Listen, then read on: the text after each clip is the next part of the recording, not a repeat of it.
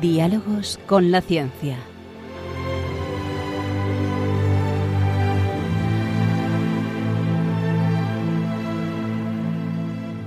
Dirigido por Javier Ángel Ramírez.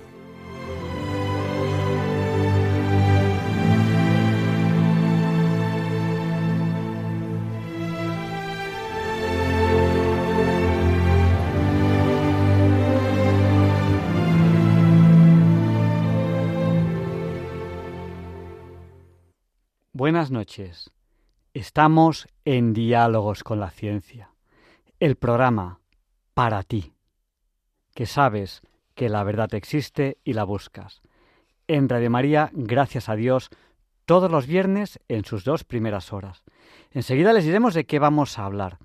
Pero antes de nada, hoy, que ya es 3, 3 de noviembre de 2023, quiero dedicar este programa a Gema de Madrid, que es su aniversario.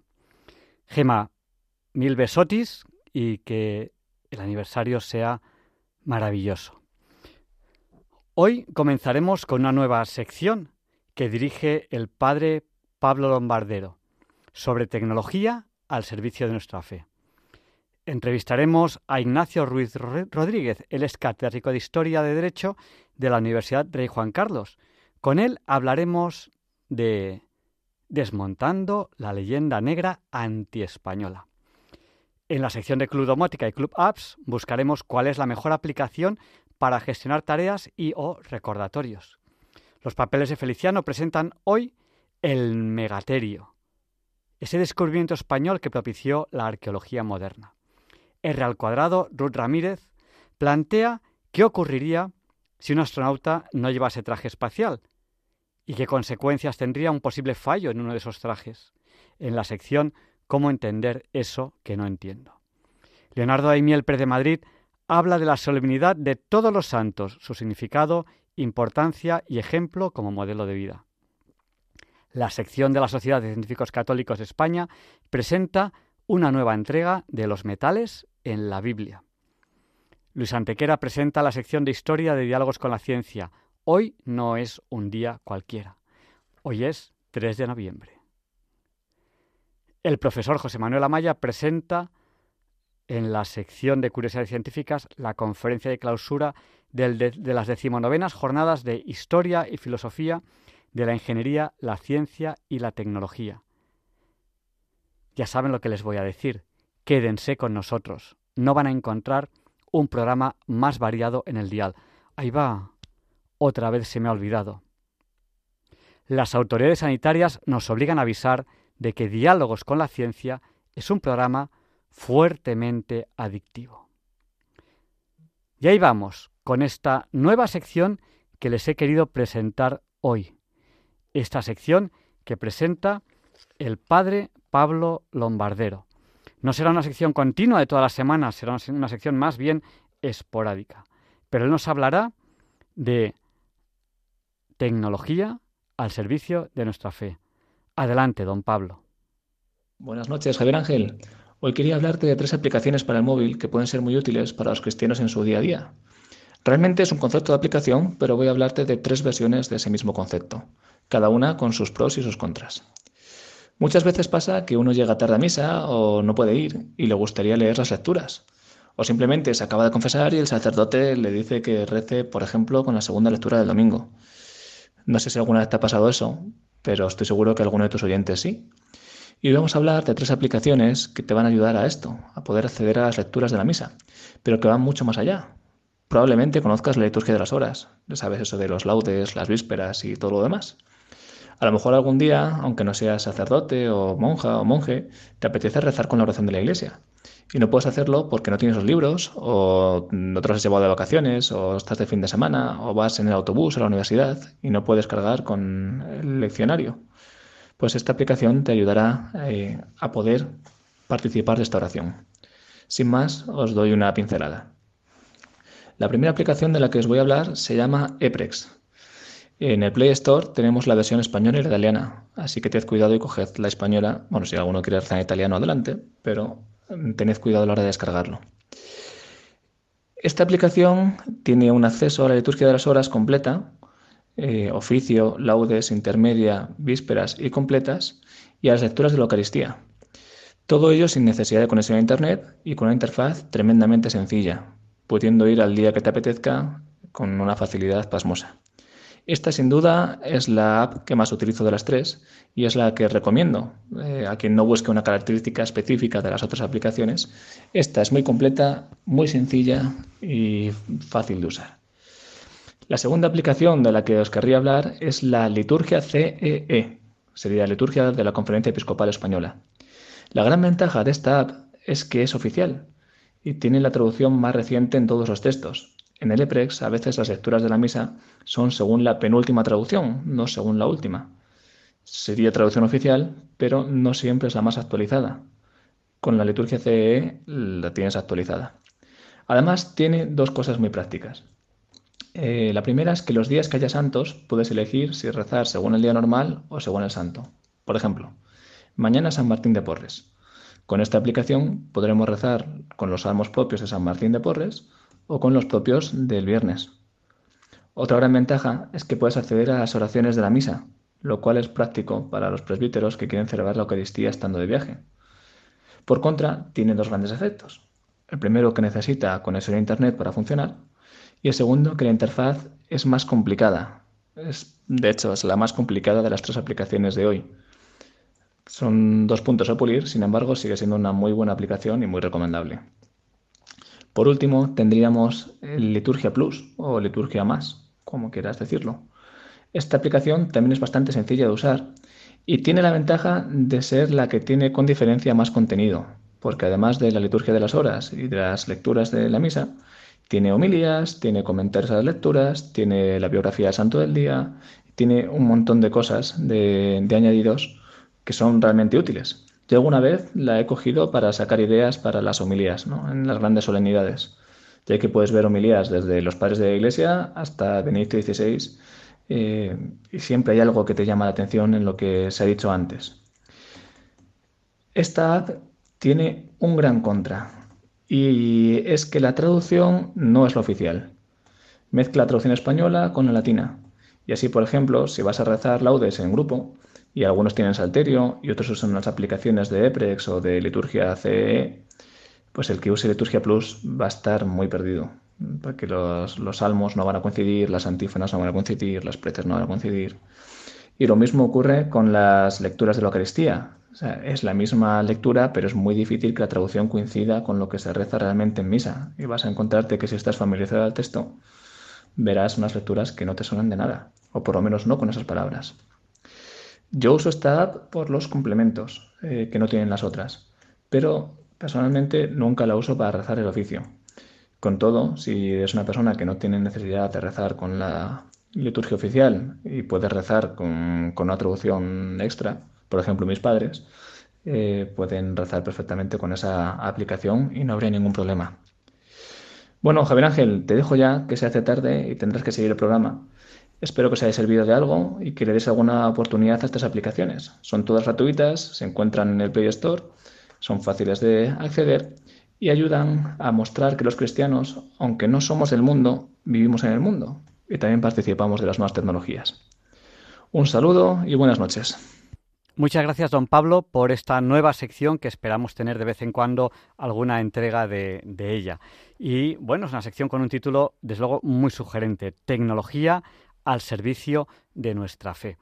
Y ya ha pasado la hora Bond, feliz hora Bond a todos, las 007. A las 007 solemos empezar la entrevista de la semana. Con un par de minutos de retraso, allá vamos a esta entrevista que les va a apasionar.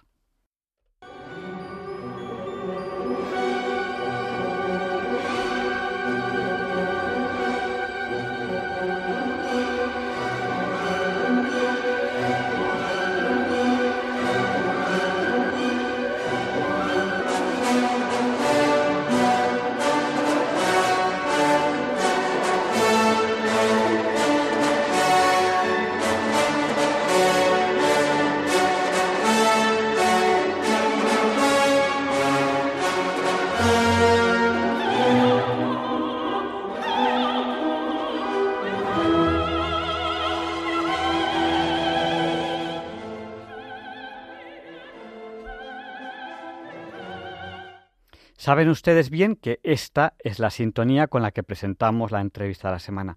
Y es un placer para Diálogos con la Ciencia tener aquí a Ignacio Ruiz Rodríguez. Él es catedrático de Historia del Derecho en la Universidad Rey Juan Carlos. Y con él vamos a hablar de Desmontando la leyenda negra antiespañola. Eh, buenas noches, don Ignacio. Muy buenas noches a todos, encantado de estar con vosotros. Bueno, pues desmontando la leyenda negra antiespañola, que en primer lugar, luego hablaremos de esa palabra, antiespañola, porque mucha gente no le llama así, pero yo creo que es muy acertado llamarle, llamarla así, luego, luego, lo comentaremos, eh, pues ha tenido don Ignacio una investigación muy a fondo y cuyo fruto pues ha sido un libro, un libro que precisamente se llama así. Bueno, eh, ¿qué le ha motivado a todas estas investigaciones que han culminado en este libro? Pues sí, después de deambular por varios temas eh, sobre los cuales he trabajado a lo largo de mi vida como investigador, eh, he escrito sobre la monarquía hispánica, he escrito sobre América, he escrito sobre minorías como judíos, etcétera. Eh, yo creo que este es el, el, libro que más sentido que más sentido he realizado, ¿no? Sobre todo es la respuesta al hartazgo que, realmente tengo de escuchar auténticas barbaridades sobre lo que es la historia de España y los españoles. No solamente en lo que es eh, tierras americanas, que es habitual, o tierras europeas, sino en la propia España, ¿no? Eh, desde determinados círculos se han inventado eh, ciertos tópicos, ciertas historias en relación con los españoles y paulatinamente he visto que se han ido convirtiendo en realidades que todo el mundo asume como algo natural y normal. Y por lo tanto, insisto, es una obra eh, fruto ya de, ese hartazgo eh, que de manera recurrente estoy escuchando los medios de comunicación o incluso con personas que se suponen intelectuales en otros lugares de, España o del mundo y que realmente me, me sorprendía, ¿no? Entonces, esto es la respuesta de un intelectual universitario a esas mentiras que, que, se, que se utilizan sobre España y los españoles. Eh, parece increíble, pero eh, ser historiador es complejo porque, como bien dices, eh, hay mentiras y hay que luchar contra ellas, ¿no? Porque hay gente que cree, que cree que manipulando los libros de historia, pues acerca el asco a su sardina y eso, eso es muy triste. Y, y bueno, has usado el nombre de leyenda negra antiespañola. No sé si quieres hacernos algún comentario. A mí, desde luego, me parece acertado el término, pero no se suele usar este nombre, leyenda negra antiespañola. Me parece acertado.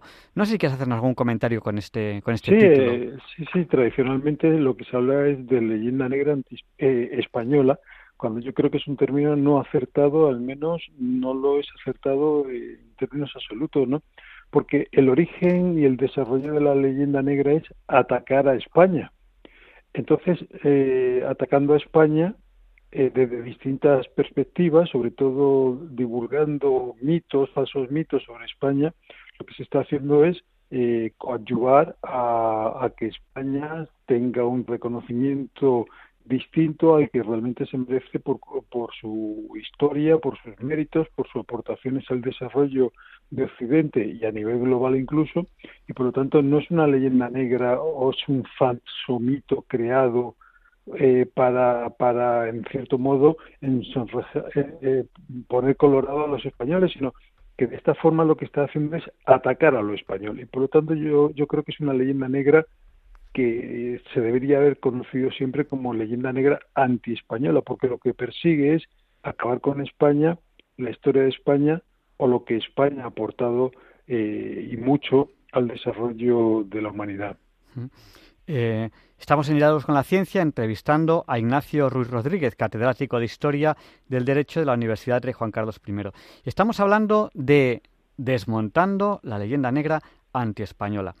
Eh, bueno, yo quiero preguntarle que, qué repercusiones eh, cree usted que tiene precisamente en este momento, en este momento histórico en el que vivimos, desmontar esas investigaciones que ha hecho para desmontar esa leyenda negra anti-española. Bueno, eh, es un, yo creo que es un momento absolutamente oportuno, no solamente por lo que históricamente ha representado este menosprecio a lo que ha sido España y los españoles a lo largo de los tiempos, sino que actualmente desde la propia España se está atacando la propia historia de España. eh, es de lo más cotidiano eh, poner un, cualquier medio de, de comunicación, de televisión, prensa radio, y estamos encontrando ataques durísimos a lo que es España y su vertebración, no solamente en la historia, sino en el presente. Yo he llegado a escuchar a un profesor eh, de una universidad, que ahora mismo no voy a decir porque no quiero decirlo, pero mm, decir que en un momento dado el pueblo catalán libremente abrazó a Aragón y juntos crearon la corona catalana aragonesa. O sea, una de las barbaridades más gordas que uno se puede llegar a imaginar lo estaba diciendo este, este señor. Evidentemente, este señor recibía subvenciones de la Generalitat de Cataluña para inventarse eh, esa barbaridad que acababa de decir públicamente. Y además, lo más curioso es que alrededor de, ese señor había un grupo de palmeros que jaleaban lo que acababa de decir, o simplemente eh, observar cómo se crearon tópicos en el siglo XIX en torno a esos nacionalismos eh, emergentes en, España, en donde se hablaba de la existencia de los de los países catalanes o de los países catalanes, o incluso gente que habla de la Cataluña del Norte para hacer referencia a lo que sería el territorio francés de Perpiñán. Bueno, barbaridades de esta naturaleza son perfectamente extrapolables a otros lugares de España, dichas por los propios españoles en una especie de conjura para acabar con todo lo que sea o todo lo que haga referencia a España, a su, a su historia, a sus logros o simplemente a aquellos que desde distintas perspectivas han contribuido y mucho a que este país, eh, que ahora conocemos como España, eh, fuera conocido y para bien en todos los confines de la tierra. Yo a veces hago una reflexión, yo soy, yo soy catalán y veo pues a veces eh, algunos compañeros míos en Cataluña y tal, que, parece como que como que se sienten mal eh, formando parte de España y tal, y yo me doy cuenta de que es que la historia que se han montado en la cabeza no es la historia real, y eso me da, me da mucha pena. Eh, ¿Crees que para estas personas que, que, que a lo mejor están auto, auto, autopercibiéndose a sí mismo como como de manera vergonzosa por ser españoles, ¿les ayudará un libro como este que dice, no, no, es que esta no, no, es, no es la historia de tus antepasados, es que la historia de tus antepasados no es lo que te están haciendo creer? Quizá les ayudará un libro como este que ha estudiado a fondo y, desmonta esa leyenda negra antiespañola. Claro, eh, este es el, el resultado no solamente de muchísimos años de lecturas, eh, en torno a lo que es España y nuestra historia, muchísimos años, sino que además en este libro concreto he empleado más de tres años para cumplimentar las casi 700 páginas que tiene el libro. ¿no? Y además lo he construido eh, de manera en la cual cualquier lector eh, puede acudir a cualquier archivo y ver que lo que yo estoy contando está reflejado en un documento histórico. O sea, no es nada de mi invención, no es nada simplemente de mi propia reflexión, sino que es algo que tiene su origen en un, en un archivo histórico que uno puede visitar y cotejarlo perfectamente, ¿no? A mí, si, me hubieran contado la historia real de Cataluña dentro de lo que es la propia monarquía hispánica, yo me habría dado cuenta de que mm, se ha tergiversado de manera interesada lo que es la historia de ese territorio.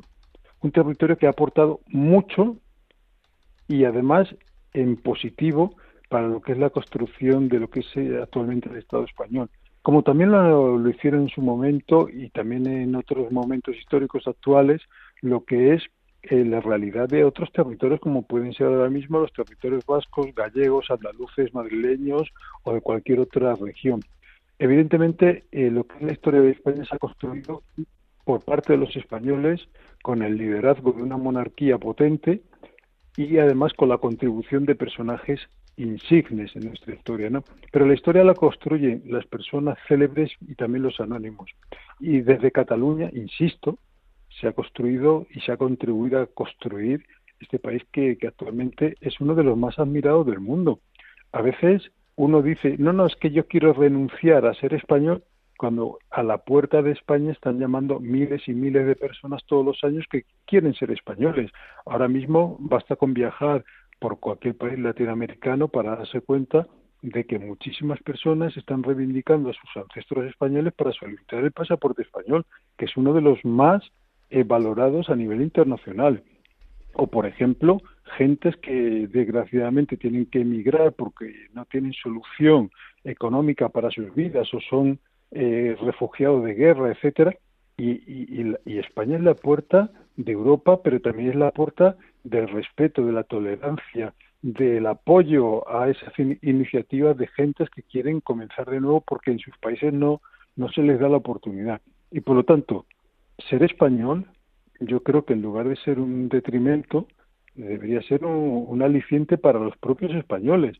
Pero es que además aquellos que le han contado mal su historia, mal lo que han sido y han sido manipulados por una información que no es eh, verídica, lo que deberían hacer es realmente, sin ningún tipo de complejo, libremente y además eh, en esa capacidad que uno tiene para discernir entre lo positivo y lo negativo, leer la historia real de España para encontrar, yo estoy plenamente convencido, esa sensación de que en España se está muy cómodo, se vive muy bien. Y además, tenemos una constitución que es un enorme paraguas en donde prácticamente caben todos. Fuera de la constitución lo que nos encontramos es realmente en los extremos, los antisistemas, aquellos que quieren destrozar el país, aquellos que realmente lo que buscan es destrozar por el simplemente hecho de destrozar sin saber qué es lo que vamos a encontrar fuera de nuestro país y de nuestra constitución. Por lo tanto, yo creo que un poco de cordura, un poco de lectura, un poco realmente de saber lo que somos, nos vendría muy bien a todos. Eh, bueno, pues eh, voy a abrir el micrófono a, los oyentes. Eh, cojan papel, cojan bolígrafo. Si quieren participar ahora, no tarden, porque el tiempo en la radio ya saben que pasa volando. Si quieren participar ahora en directo en el programa, tienen que llamarnos al 91 005 94 19. Se lo repito, por si no tenían papel o bolígrafo a mano. 91 005 94 19. Algunos oyentes nos están saludando al WhatsApp. El WhatsApp de Diálogos con la Ciencia es el del 8. Recuerden que 8 por 8 es 64. Nuestro WhatsApp es el 649 888871. Sí, son 4 8 y 7 y 1 también es 8. Se, les repito el número al que tienen que llamar si quieren participar ahora en directo en el programa 91 005 94 19.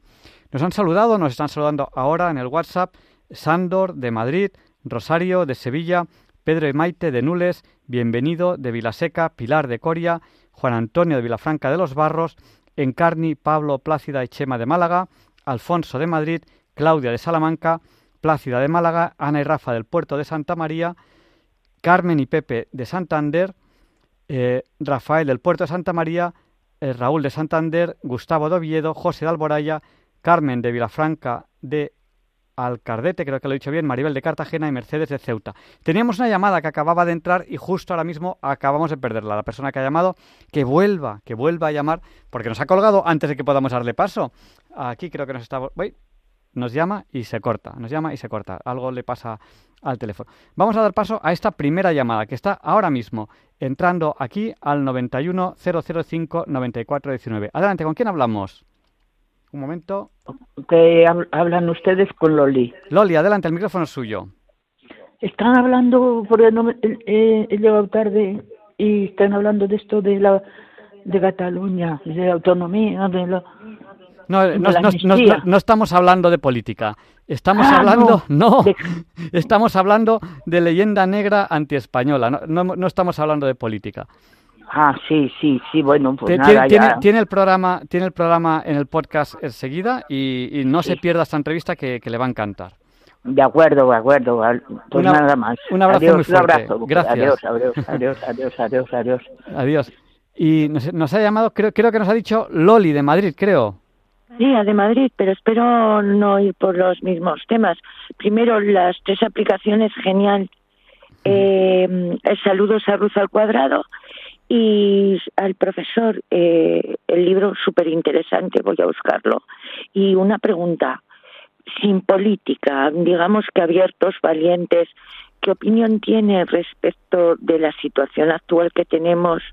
¿Qué solución tenemos? Eh, la monarquía debería haber eh, o podría, tiene poderes como historiadores, no hablo como político, no en políticas, podría parar un una investidura de un señor que está rompiendo España, sin entrar en nombre, vamos, sabemos todos. ¿Qué solución, qué consejo, qué punto de vista como historiador, mirando la historia hacia atrás y hablando de las monarquías potentes, eh, ¿cómo lo ve? Eh, ¿Alguna idea? Loli, le respondemos ya en la, en antena. Muchas gracias. Eh, gracias. Bueno, pues no sé si don Ignacio quiere, hacer algún comentario. Sí, sí, la, la, verdad es que me parece en el momento en el cual se encuentra España, me parece una pregunta muy oportuna. Yo creo que la gran mayoría de los españoles no la estamos planteando. Yo al respecto solo puedo decir que la monarquía española a lo largo de los tiempos y con muy escasas excepciones siempre ha sabido estar a la altura de los acontecimientos. Sabemos que nuestro actual monarca, el rey Felipe VI, su majestad, es una persona profundamente formada, es una persona, un brillante intelectual y además a su alrededor tiene unos magníficos asesores. Los poderes del monarca, como todos sabemos, están perfectamente reflejados en nuestro texto constitucional y a partir de ahí eh, yo lo que sí estoy plenamente convencido es que como a lo largo de la historia y con muy pocas excepciones, eh, la monarquía siempre ha estado al, servicio de los españoles y estoy plenamente convencido que seguirá estando al servicio de los españoles. Eh, antes de dar paso a la siguiente llamada, que nos ha llamado Yane, ahora le, daremos paso, nos preguntan aquí a través del, a través del WhatsApp eh, dos, dos, preguntas. Eh, una sobre el origen de la leyenda negra y otra sobre si la leyenda negra se centra en América o hay más, en el, digamos en el, descubrimiento de América o hay más. Sí, el, el, origen de la leyenda negra normalmente se suele ubicar en Italia, cosa que realmente no es cierta del todo, porque la leyenda negra la encontramos ya a partir del siglo XIV en tierras de, de lo que serían los Balcanes.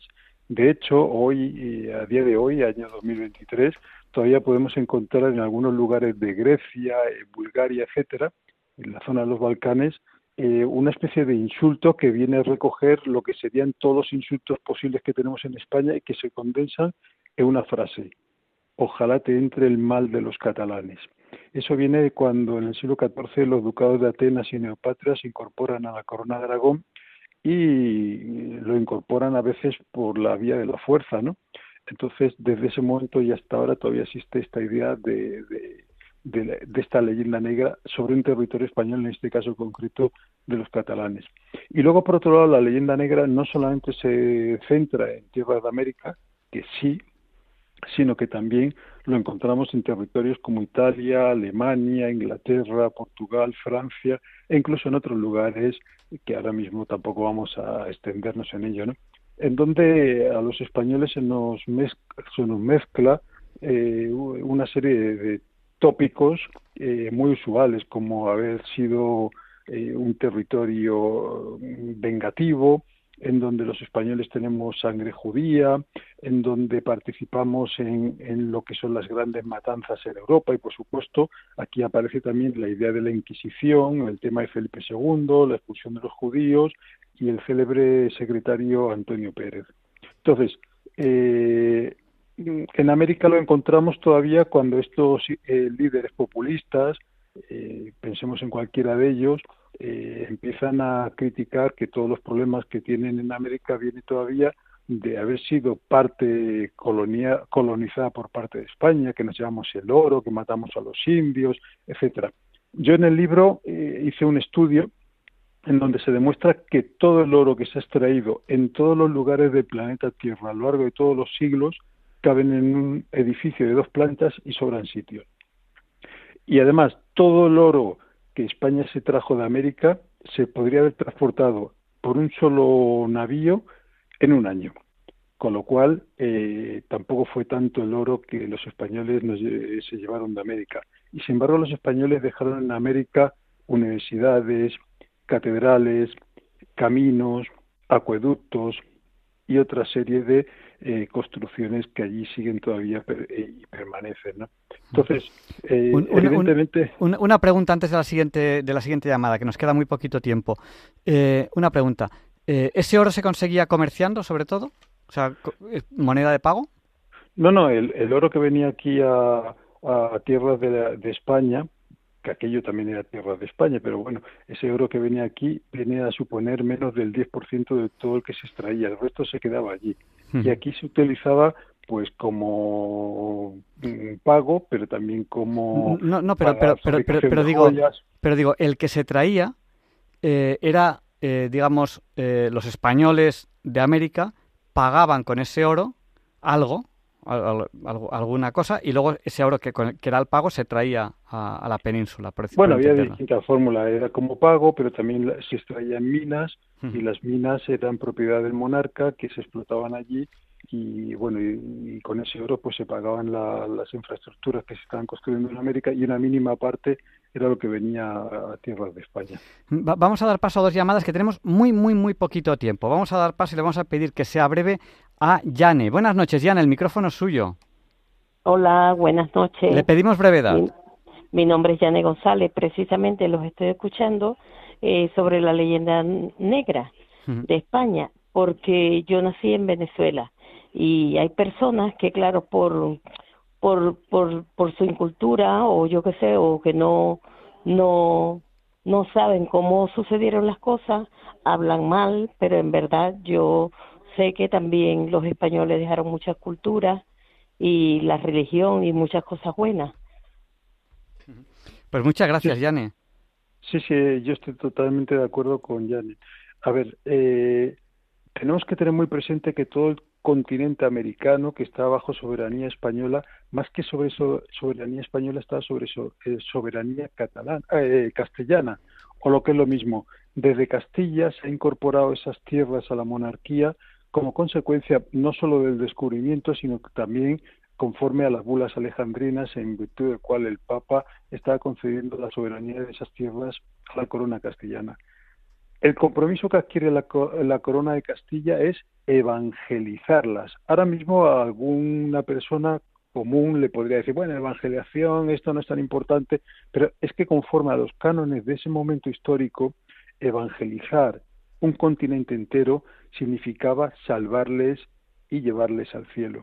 Y esto significó que la metrópoli, aquí en Tierra de España, lo que primero que se pusieron en marcha fueron los elementos necesarios para formar intelectualmente al clero. Por ejemplo, surge la Universidad de Alcalá para evangelizar fundamentalmente sobre unos clérigos formados a esas gentes y luego un montón de personas, una generación entera de castellanos se van a trasladar al Nuevo Mundo para llevar, aportar todo lo que es la cultura española fraguada, evolucionada a lo largo de una serie de siglos. Entonces, desde España se aporta mucho, se aporta mucho y evidentemente hay desmanes, obviamente, pero también los había este lado del Atlántico y por lo tanto la crítica puede ser muy puntual, pero si ponemos una balanza lo que se aportó a esas malas gentes en el otro lado de la balanza, evidentemente está muy muy del lado de las grandes aportaciones que se realizan en ese territorio. Sin embargo, los líderes populistas necesitan buscar un chivo expiatorio a sus errores políticos. ¿Cuál es el chivo expiatorio? La colonia, España, que se masacraron a los indios, se llevaron el oro, la plata, evidentemente. En Estados Unidos, menos del 1% de la población es de origen eh, aborigen sin embargo, uno se va a Tierra de América y en algunos lugares supera el 90%. ¿Qué habría sucedido en Tierra de la América hispana si en lugar de la gente eh, que ahí está presente, eh, en lugar de España, hubieran sido los británicos? Vamos a dar paso a dos llamadas más, ya no nos da tiempo a más. Les vamos a pedir que sean muy breves. Encarni, adelante, buenas noches, el micrófono es suyo. Buenas noches que estoy muy contenta de oír Radio María, que me he dormido un poquito en el final de la hora santa, pero que me pasa casi siempre así, ¿eh? que no sé si es que paran para algo y, a mí entonces me, que me entra el sueño y... Pues, Encarni, en este programa no le vamos a dejar dormir. no. Un, abrazo. No, si estoy, si ahora estoy más despierta que nadie. Por eso, por eso, ya ha empezado Diálogos con la Ciencia, le vamos a dejar dormir. Un abrazo muy fuerte. Muchas gracias. buenas noches. Y perdón, y perdón porque Que nada, no se preocupe. Y, y vamos a dar Yo rezo mucho, perdón, rezo mucho para que para que no gobierne el presidente que quiere gobernar. Pues muchas gracias y, no nos olvida a nosotros tampoco en sus oraciones. Gracias. Vale, muchas gracias. Buenas noches. Y, y, muy rápido, muy rápido, creo que tenemos, me parece que me ha dicho Alberto. Buenas noches. Buenas noches. Mire, quería hacerle una pregunta rápida. ¿Qué tanto por ciento de mestizos indios y criollos había, y españoles, había en América en 1821, que fue cuando aproximadamente eh, dejamos aquellas tierras o nos echaron? Pues nada más que esto y buenas noches. Muchas gracias, Alberto.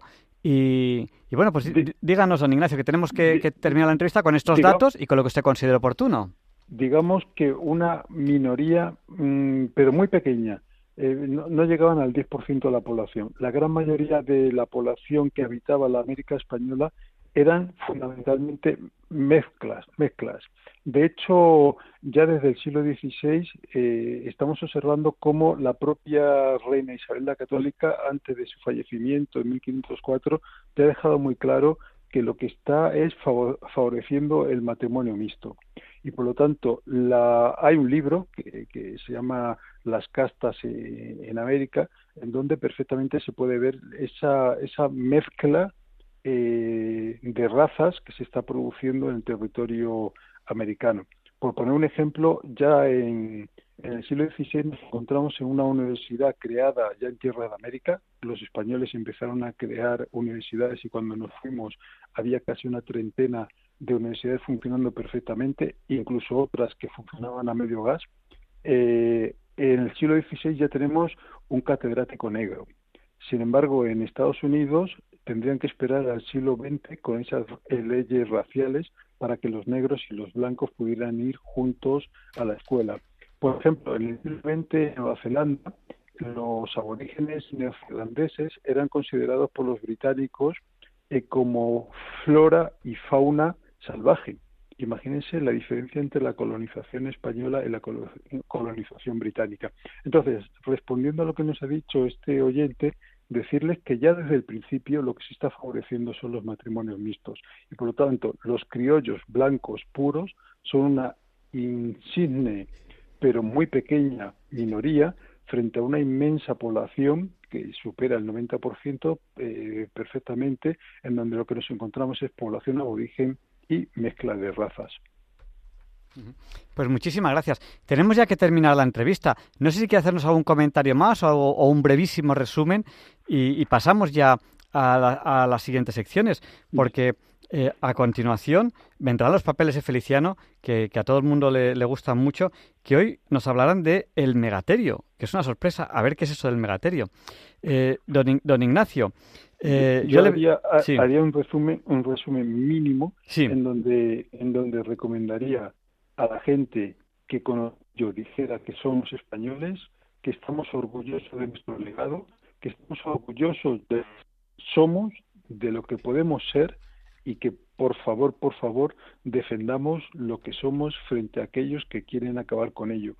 Los españoles juntos somos infinitos y por separados lo que podemos convertirnos es en la intelequia de lo que en su momento fuimos y lo que realmente soñaron nuestros ancestros. Pues muchísimas gracias, don Ignacio Ruiz Rodríguez, catedrático de Historia del Derecho de la Universidad de Juan Carlos, y con él hemos hablado de Desmontando la leyenda negra antiespañola. Muchísimas gracias y buenas noches. Muy buenas noches, encantado de estar con ustedes. Y vamos a dar paso ya a los papeles de Feliciano. Antes, recordarles que hemos empezado el programa hablándoles de tres aplicaciones. EPREX, Liturgia CEE e y Liturgia Plus. estas aplicaciones colocaremos el enlace en la página web de www.clubdomótica.es. Saben que en Club Domótica, eh, aparte de las emisiones de radio, hacemos reuniones de vez en cuando y hablamos, hablamos de temas de domótica, de aplicaciones, etcétera.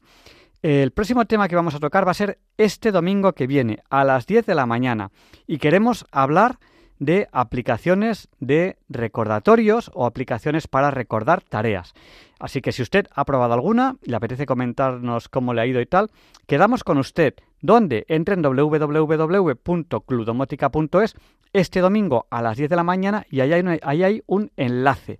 Y ahí nos reuniremos a través de, eh, pues del móvil o del ordenador, de lo que usted tenga delante. Así que ahí quedamos para hablar de estos temas. Y a continuación, Feliciano nos haga nos habla de este megaterio en sus papeles.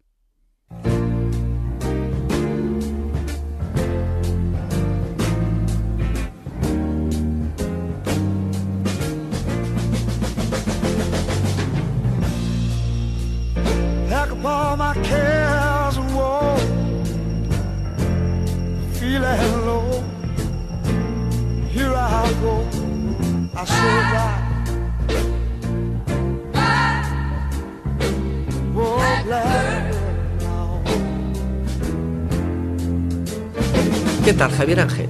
Mira, esta noche los papeles de Feliciano van a ser muy cosmopolitas. Pues estupendo. Vamos a poder viajar sin poder movernos del estudio, cada oyente en su casa. ¿Dónde nos vas a llevar de viaje esta noche? Pues mira, primero nos vamos a ir nada menos que hasta Ecuador, en concreto a Guayaquil, en el siglo XVIII en plena época de la Ilustración. Ahí vamos a conocer a Pedro Franco Dávila, un ilustrado criollo cuyo padre era un capitán de navío sevillano dedicado al comercio del cacao. Pedro estudió ciencias naturales en la Universidad de Lima. Mira, creo que es importante recordar a tantos ígnaros y arrogantes personajes que critican tanto la colonización española que España creó en sus dominios de ultramar, además de muchos colegios, 33 universidades como de Lima, en la que podían estudiar cualquier persona sin ningún tipo de discriminación. Mientras que en el mismo periodo Inglaterra creó una y exclusivamente para británicos, evidentemente. Y desde luego Bélgica en el Congo no creó ninguna.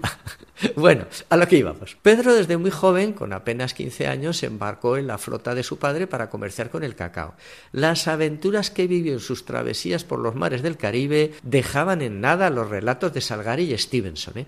Naufragó en muchas ocasiones, sobrevivió a largas temporadas en playas desiertas e incluso fue apresado por corsarios ingleses. Pues sí que era animado el muchacho. Cuando falleció su padre, harto de aventuras, se estableció en Cádiz, liquidó el negocio y con las ganancias se fue a vivir a París. A eso se le llama sentar la cabeza. Efectivamente. ¿Y qué hizo un joven rico, culto, que había estudiado ciencias naturales en el París de la Ilustración? Pues tomar contacto con el coleccionismo científico y comenzó a atesorar todo tipo de minerales y producciones naturales curiosas, reuniendo un gran gabinete de ciencias naturales. Bueno, pues vamos a dejar en París a Pedro Franco Dávila comprando y rebuscando sus cosas y nos vamos a ver qué hacía en esa época otro Pedro, en este caso el oscense don Pedro Pablo Abarca de Bolea, décimo conde de Aranda. El conde de Aranda, para entendernos, era como el presidente de gobierno de Carlos III, y lo encontramos proyectando nada menos que la construcción del Salón del Prado. Efectivamente, en la temporada pasada de los papeles de Feliciano nos contaste la génesis de ese paseo, creado por el conde de Aranda. Sí, sí, en otro capítulo conté de cómo el conde de Aranda, para superar la crisis social causada por los gravísimos acontecimientos del motín de Esquilache,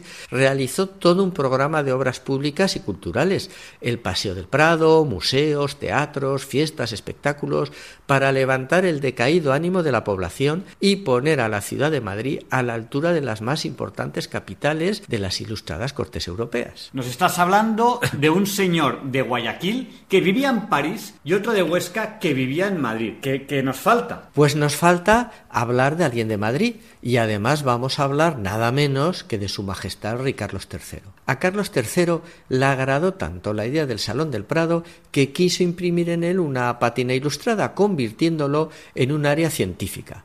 Creó el Jardín Botánico, el Observatorio Astronómico y ordenó la construcción del edificio Villanueva, hoy Museo del Prado, para que albergara lo que sería su gabinete de ciencias naturales. Carlos III pensó que para fundar un gabinete lo mejor sería comprar una buena colección que ya estuviera en marcha y luego ir enriqueciéndola. Y ahí apareció nuestro Franco Dávila, el de Guayaquil. A Franco Dávila le pasaba lo que le viene pasando a tantos grandes coleccionistas, que sus magníficas colecciones superan las fuerzas de un ciudadano particular y necesitan un apoyo institucional para su conservación y engrandecimiento. No me digas más, mira qué bien. Seguro que Franco Dávila lo encontró en Carlos III. Bueno, a ver, la cosa no fue tan sencilla. ¿eh? Dávila ya había ofrecido su colección en varias ocasiones a Carlos III y también lo había hecho a su antecesor, ¿eh? Fernando VI. Y la cosa pues no cuajó, pues nuestros monarcas no estaban por la labor de gastarse los dineros. Pero al final, después de muchos tiras y aflojas, Franco Dávila donó su colección gratis a cambio de quedarse como director del nuevo Real Gabinete de Historia Natural, con sueldo, por supuesto. Resuelto el papeleo de la cesión, Carlos III promulgó una real instrucción en la que pedía a todas las autoridades de los dominios de Su Majestad que enviaran a Madrid todas las producciones curiosas de la naturaleza para uso y beneficio de la instrucción pública. Pero en esa época ya existía la paleontología tal y como la conocemos hoy, es decir, excavaban y sacaban dinosaurios y todas esas cosas. Bueno, en esos tiempos, al igual que hoy en día los devotos del cambio climático, creían que el mundo siempre había sido igual y que no había podido existir ningún animal ni ninguna planta distinta a lo que ellos conocían. Pero claro, la naturaleza es muy contumaz y de vez en cuando ofrecía a los estudiosos grandes huesos de antiguos vertebrados, situación que resolvían diciendo que bueno, pues que esos huesos pertenecían a los gigantes que según la Biblia habían poblado el mundo antes del diluvio universal. ¿Y en qué momento la ciencia se dio cuenta de que esto no era así? Pues mira, Ahora nos toca hablar de un fraile argentino, Fray Manuel de Torres, quien se enteró que en las riberas del río Luján, a unos 70 kilómetros de Buenos Aires, había aparecido los restos de un gran vertebrado, así que hizo una cuidadosa excavación y, siguiendo la real instrucción, envió para España todos los materiales extraídos de este animal que llegó a Madrid en perfecto estado. Y Juan Bautista Bru, el preparador del gabinete, lo montó con todo mimo. Incluso durante la operación, como en aquella época pues no existía la fotografía, fue haciendo unos detallados dibujos que junto a una descripción del animal ilustraron el montaje. Bru refleja en su documentación el esqueleto completo de un animal que por su gran tamaño, seis metros de cabeza a la cola, ¿eh? nada tenía que ver con los seres vivos conocidos en su época. Estos documentos, no se sabe por qué misterio, se guardaron en el gabinete y no se llegaron a publicar. Bueno, yo, yo supongo que en aquella época esos dibujos serían tan impactantes como si hoy en día tuviésemos las fotos de, yo qué sé, un extraterrestre o algo así. Pues efectivamente, claro. Pero los secretos, ya sabes, Javier Ángel, que son muy difíciles de guardar y parece que hubo alguna filtración. Y tenemos noticia de que un dibujo del animal completo le llegó nada menos que a Thomas Jefferson, antes de ser presidente de Estados Unidos, que era muy aficionado a estas cosas. Pero Jefferson en ese momento ya estaba metido en sus líos políticos y la verdad es que no le hizo mucho caso. Pero otra copia le llegó a Cuvier, científico francés, padre de la paleontología moderna, que se quedó pues, impresionado. Cuvier, basándose en el dibujo, pues nunca estuvo en Madrid, nunca pudo ver el esqueleto en persona, ¿no? Pues le puso nombre, el Megatherium, que quería decir gran fiera. A partir de este hallazgo, Cuvier publicó la teoría del catastrofismo, reconociendo de esta forma la existencia de otros animales desconocidos que habían desaparecido, según él, por culpa de catástrofes naturales. Por tanto, este esqueleto del megaterio fue el inicio de la nueva paleontología, propiciada por nuestra querida España, tan desgraciadamente criticada, insisto, por ígnaros y arrogantes personajillos. Pues que se vayan enterando. Pues sí, Tienes razón, y para eso hacemos los papeles, para que se vayan enterando. Cuídate, Javier Ángel, que tú eres necesario mientras nosotros somos contingentes.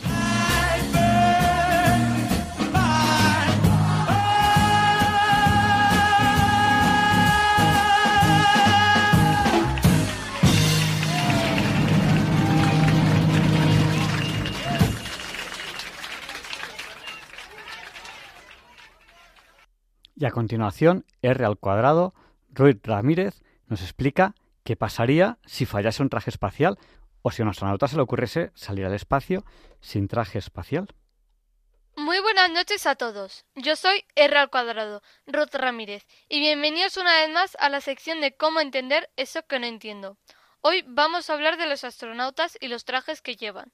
Espero que os guste, así que comencemos.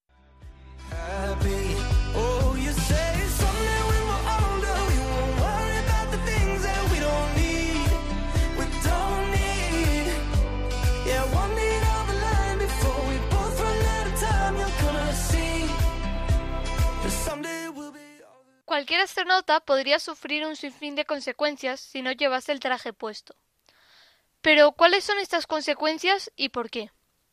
El espacio exterior es un entorno hostil y extremadamente peligroso. Por eso los trajes espaciales son esenciales para proteger la vida de los astronautas en este ambiente implacable. Si un astronauta o cualquiera de nosotros va al espacio sin traje espacial, puede enfrentarse a muchos desafíos, los cuales acabarían con nuestra vida. Por eso, la NASA tiene trajes espaciales perfectamente preparados para que no te pase nada. Por ejemplo, en la estación espacial está preparada de forma que no es necesario llevar un traje espacial dentro de ella. Pero salir de ella sin un traje espacial puede ser muy peligroso. La principal causa que sufrirían los astronautas por no llevar un traje espacial sería la conocida falta de aire que provoca que nos asfixiemos. Pero alguna otra causa es el vacío en el espacio. El espacio es un vacío prácticamente sin aire. Sin un traje espacial presurizado, la falta de presión atmosférica causaría que los fluidos del cuerpo como la sangre y la saliva hirvieran y se vaporizasen instantáneamente debido a la ausencia de presión. Eso llevaría a una muerte instantánea y dolorosa. Otra cosa que nos puede pasar es la exposición que tenemos a la radiación solar. El espacio está lleno de radiación dañina como la radiación solar o la cósmica. Sin un traje adecuado, el astronauta estaría expuesto a niveles tan altos de radiación que dañarían sus células y tejidos del cuerpo. Otro, otro riesgo son las temperaturas extremas. En el espacio las temperaturas pueden oscilar drásticamente, desde el calor del sol hasta el frío que hay en la sombra. La NASA dice que la temperatura puede disminuir a menos 100 grados centígrados o subir hasta los 120 grados centígrados. Sin un traje aislante, esta exposición nos llevaría a unas condiciones donde acabaríamos en un resultado de congelación o sobrecalentamiento.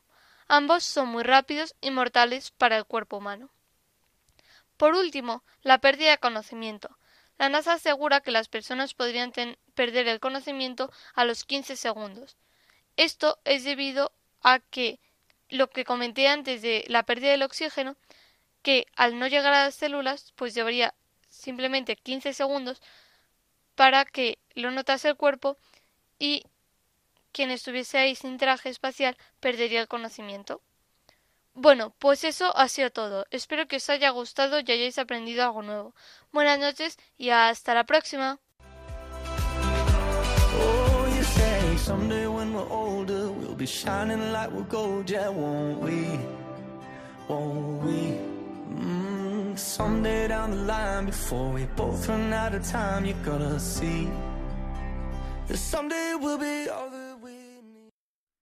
Pues muchísimas gracias, R al cuadrado, Ruth Ramírez, por habernos explicado qué nos pasaría si saliésemos al espacio sin ir adecuadamente preparados. Y a continuación, Leonardo Daimiel Pérez de Madrid presenta la sección Pensar Sentir. Hoy hablaremos de todos los santos, qué significa esta fiesta, qué significa todos los santos, cuál es su importancia y los santos como ejemplo de vida.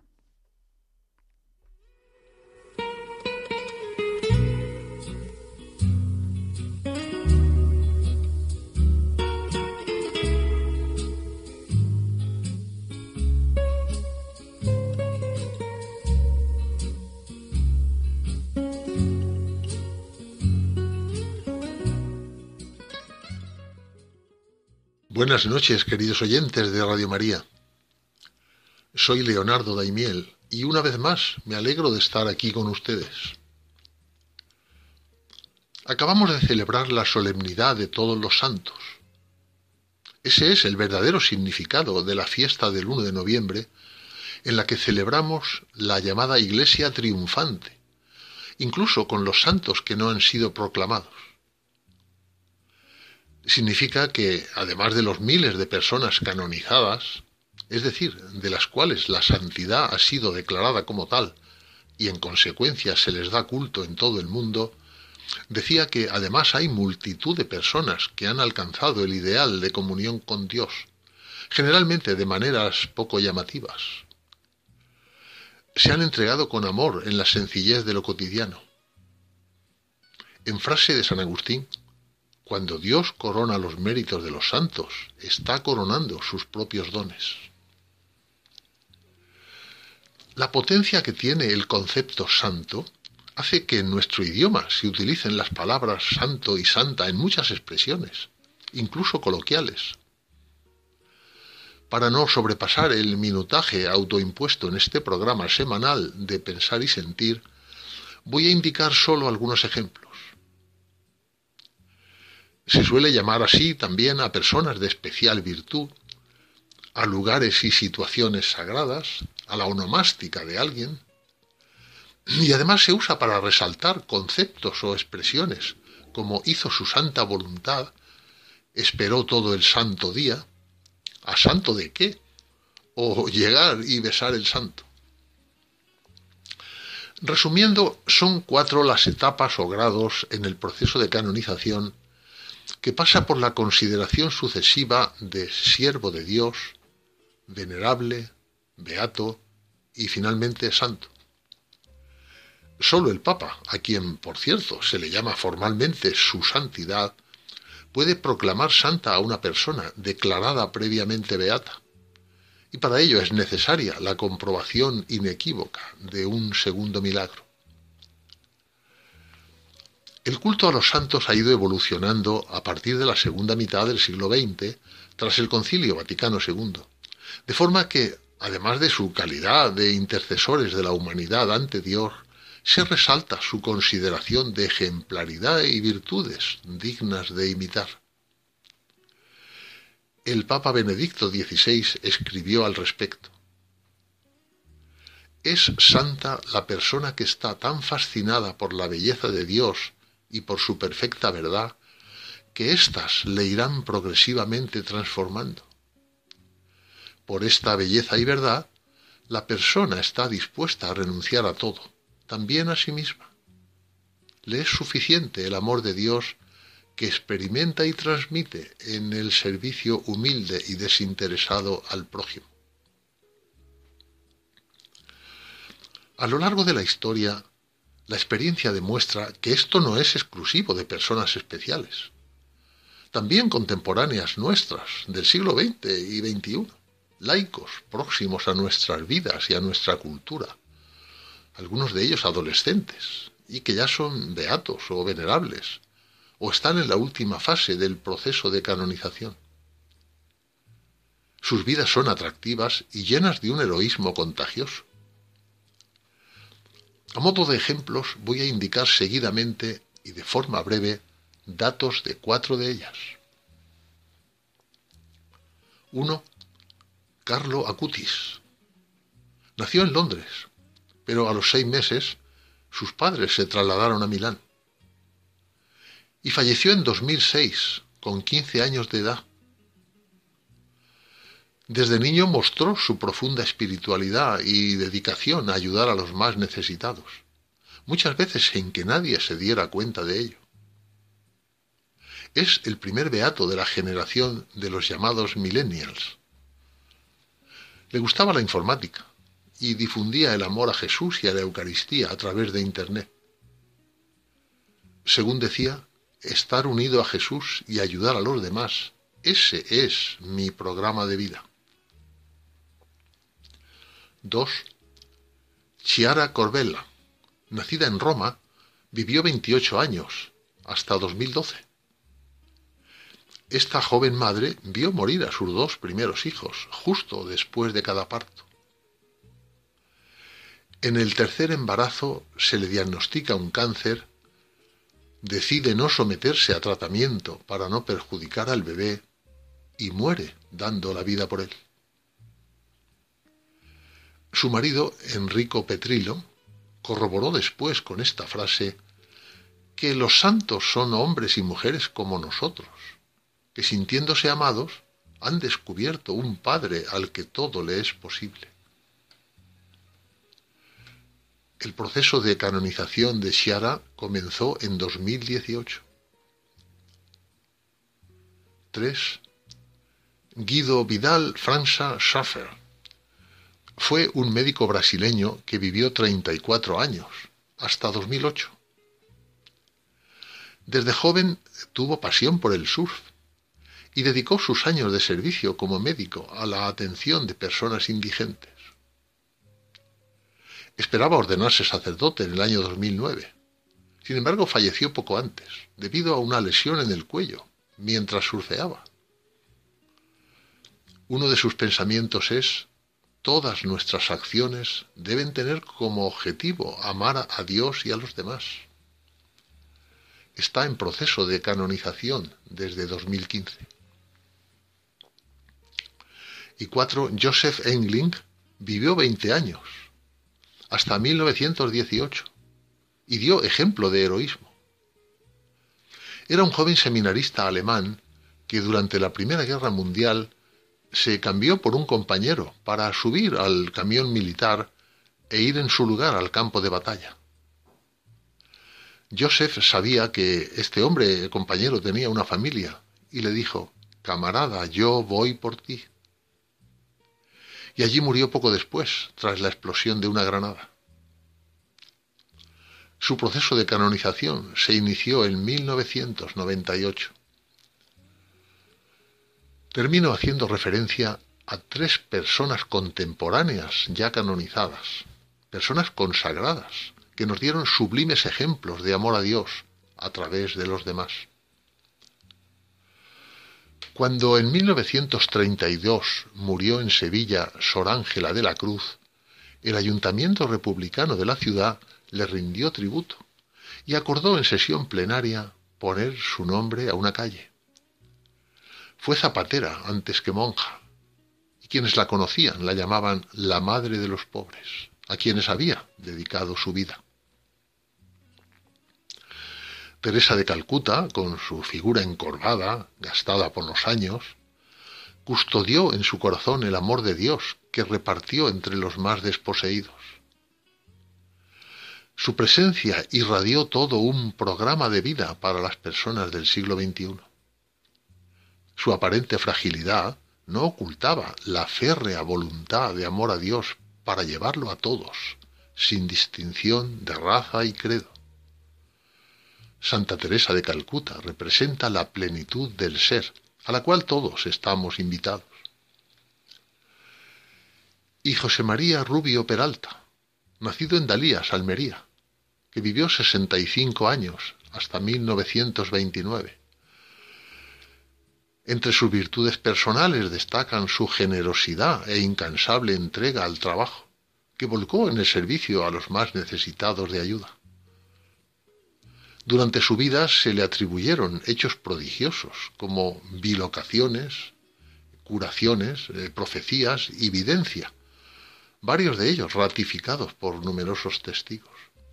Sin embargo, lo que domina en su recuerdo es el testimonio de su ejemplo y su mensaje de que la santidad está al alcance de todos.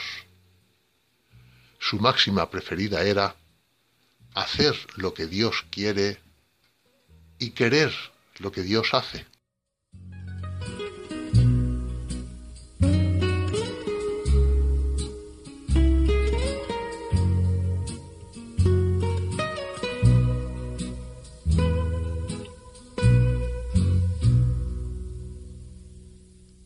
Nos han saludado también al WhatsApp de Diálogos con la Ciencia al 649888871 María de Ciudad Real, Estrella de Salamanca, Ana de Valencia y Salvador de Mallorca.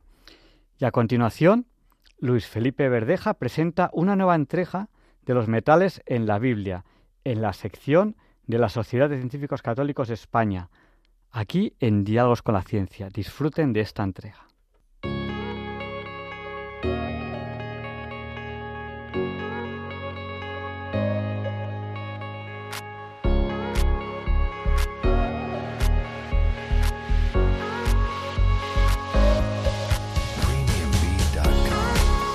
Cosas del directo.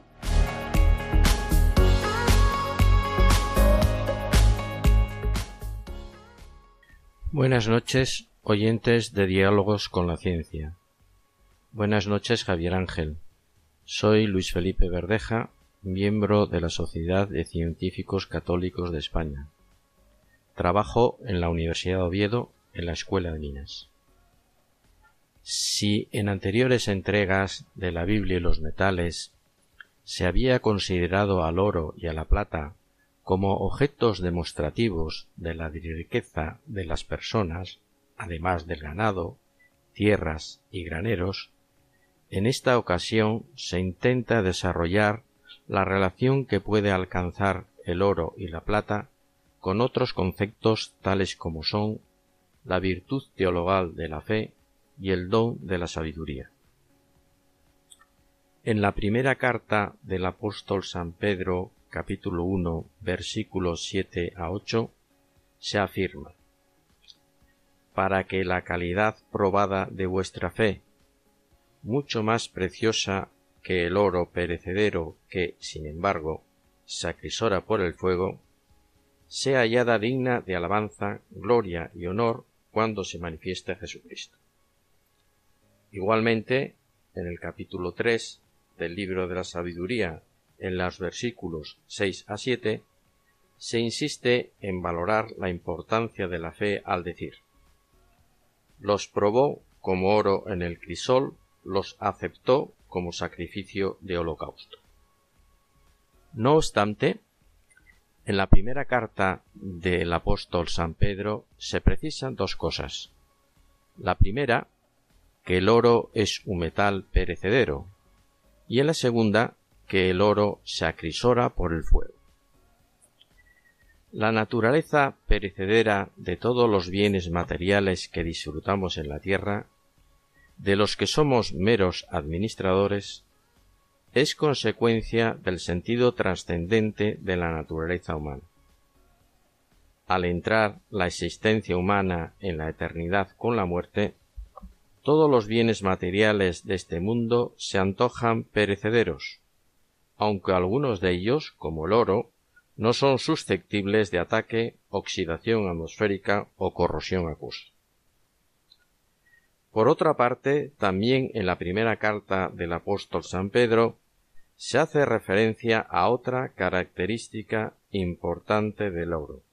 Se acrisola por el fuego. El hombre bíblico ya tenía conocimiento que el oro fino, cien por cien de oro, era posible obtener sometiendo al metal fundido a un proceso de afino térmico, a través del cual se oxidan y pasan a la escoria todas las impurezas metálicas disueltas en el oro. El metal así obtenido, oro de 24 quilates como se diría contemporáneamente, sería un producto sumamente plástico, deformable, maleable, pues que puede conducir a la obtención de finos hilos o delgadas láminas de oro metálico. Esto no significa que no pudiera ser utilizado este oro de 24 quilates para la fabricación de las coronas reales o los diferentes objetos de culto. A lo largo del capítulo 25 del libro del Éxodo se detallan las instrucciones para llevar a cabo la construcción del santuario, del arca de la alianza y del candelabro de oro. Concretamente, en los versículos 29 a 40 se detalla la forma de fabricar el candelabro de siete brazos que tendría que alcanzar un peso aproximado de 32 kilogramos, equivalentes a un talento. Desde los tiempos bíblicos, la dignidad del culto a Dios siempre ha exigido la utilización de metales preciosos puros para resaltar la dignidad, el decoro y la belleza. Pero para alcanzar cumplir estas exigencias, los objetos de oro han de resultar pesados, para así evitar que sean fácilmente deformables. La obtención de aros, alianzas, de oro mínimamente resistentes a la deformación, con un espesor del milímetro, han de fabricarse con aleaciones impuras de oro, 18 quilates, que tiene un contenido del 75% en peso de oro, o de oro de 14 quilates, que alcanza un 58% en peso de oro. La utilización de estas aleaciones de oro es la forma de garantizar que las alianzas, los aros, de un milímetro de espesor no pudieran aplastarse o deformarse con facilidad. En cuanto a la vinculación del don de la sabiduría con los metales preciosos, el capítulo séptimo del libro de la sabiduría, versículos 7 a 10, se presenta al don de la sabiduría como un bien a valorar y custodiar, al afirmarse que la piedra más preciosa no la iguala, porque a la vista de ella todo el oro es un poco de arena, y ante ella la plata vale lo que el barro. A lo largo, a lo largo del capítulo tercero del primer libro de los Reyes, se comenta la petición de Salomón a Dios para que le concediera saber distinguir entre el bien y el mal, y poder juzgar al pueblo de Israel. La petición de Salomón agrada a Dios, porque está hecha con humildad y no tiene por objeto cosas materiales, sino la sabiduría necesaria para administrar justicia. Tanto en los tiempos bíblicos como en nuestro tiempo, resulta necesario el don de la sabiduría para tomar decisiones justas y discernir el bien del mal. Muy buenas noches.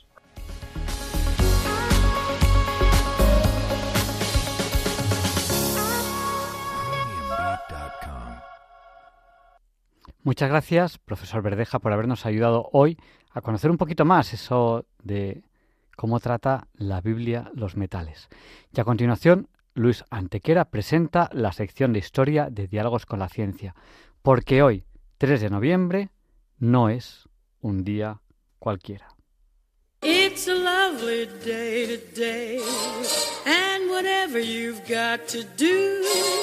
I'd be so happy to be doing it with you. But if you've got something that must be done, and it can only be done by one, there is nothing more to say except it's a lovely day for saying it's a lovely day. No, Javier Ángel, no dilectos compañeros de diálogos con la ciencia, no, queridísimos oyentes de Radio María.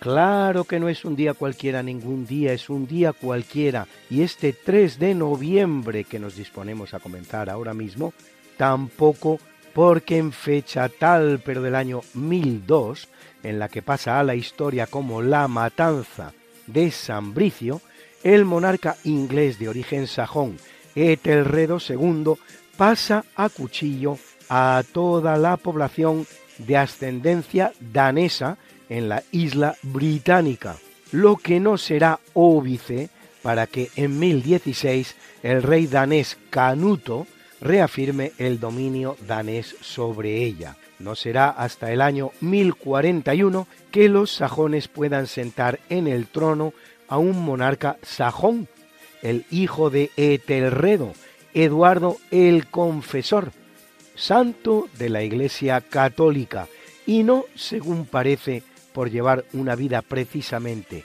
ejemplar, sino por la campaña que para ello realizará el prior de la abadía de Westminster, Osbert de Clare, autor de un libro agiográfico titulado Vita Eduardi, vida de Eduardo. Eduardo será también el último monarca de la casa de Wessex y a su muerte sin sucesión se disputarán el trono inglés Haroldo Godwinson y Guillermo de Normandía, más conocido como Guillermo el Conquistador, venido precisamente de Normandía, al otro lado del Canal de la Mancha, esto es de Francia, que resultará a la postre el nuevo rey de Inglaterra tras acabar vencedor en 1066 en la famosa batalla de Hastings.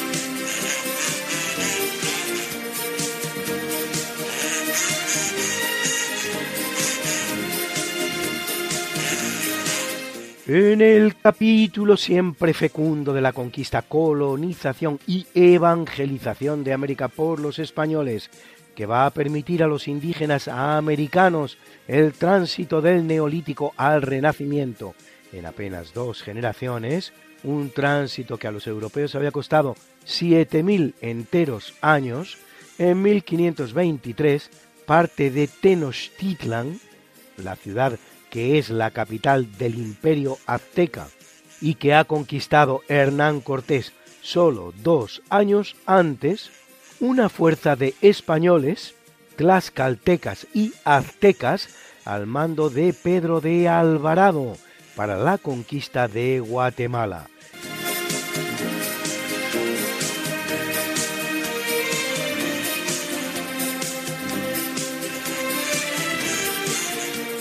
Corriendo el año de 1916 en el marco de la Primera Guerra Mundial, termina la ofensiva aliada contra posiciones alemanas a lo largo del río Somme, en el norte de Francia, comenzada cuatro meses antes. La batalla va a dejar un terrible saldo de 400.000 británicos muertos, 200.000 franceses y más de medio millón de alemanes. En total, 1.100.000 muertos. Para apenas conseguir los aliados que la línea del frente avance escasos 11 kilómetros. Sabido es que la Primera Guerra Mundial se ha definido como una guerra de posiciones, en la que los frentes variaron muy poco y fueron terriblemente estables, tan estables como dolorosos.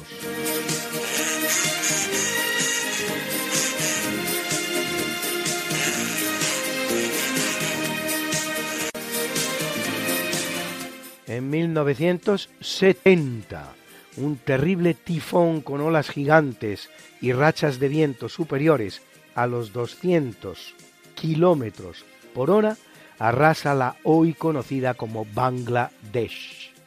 Tierra de Bengala, que tal es lo que significa Pakistán Oriental entonces, pues forma parte de un extraño país producto de la descolonización británica, que está dividido en dos territorios separados entre sí por casi 2.000 kilómetros a ambos lados de la India con capital en Pakistán Occidental y a los que solo une su profesión mayoritariamente islámica frente al hinduismo mayoritario de su vecino indio, razón que es la que ha llevado a los británicos a realizar tan extraña partición. El tifón dejará un terrible saldo de 200.000 víctimas mortales, pero tendrá también una segunda consecuencia que a la larga será incluso más importante y dolorosa, pues solo un año después el tema pasará factura en las elecciones, dando una importante mayoría a la Liga Awami, partidaria de la separación de Pakistán Oriental respecto de Pakistán Occidental.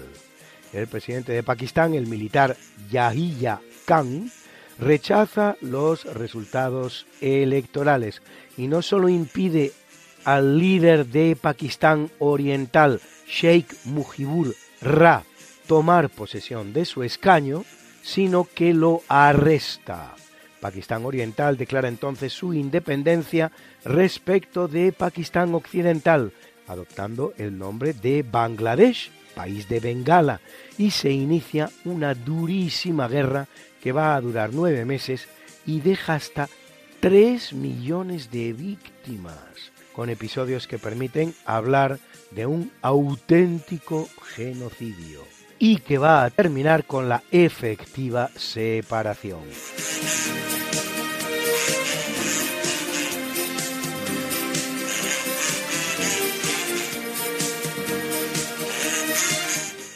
El año 1985, el volcán Monte Nevado del Ruiz en la cordillera central de los Andes entra en erupción, enterrando la ciudad de Armero y acabando con la vida de 25.000 personas.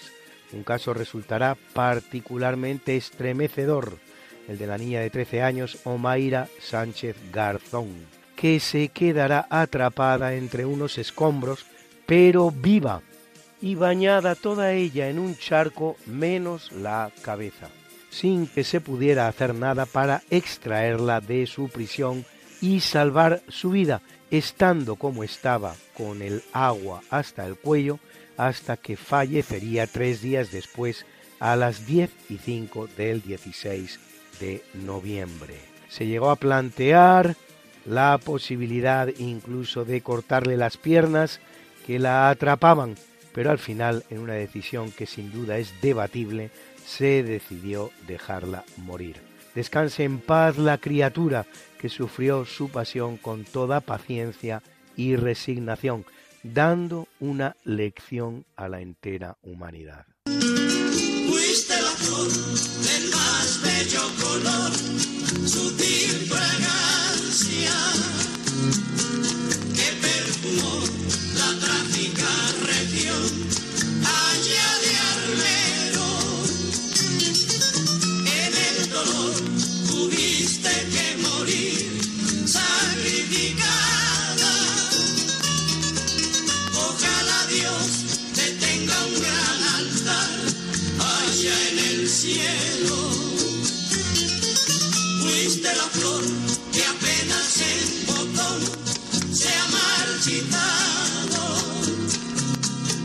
No hubo poder, acción capaz de hacer para salvarte.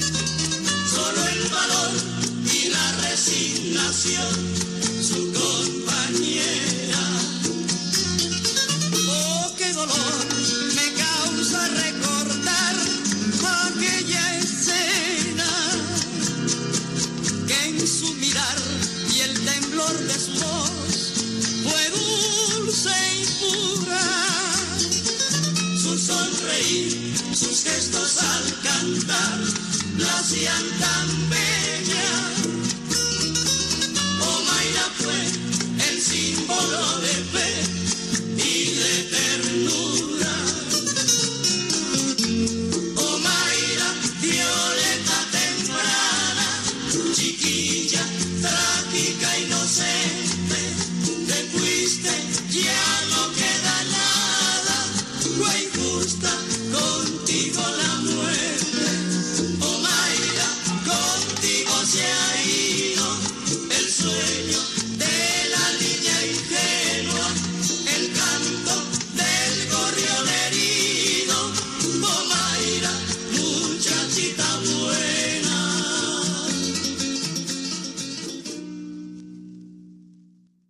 Manuel Antonio Posada cantaba a Omaira.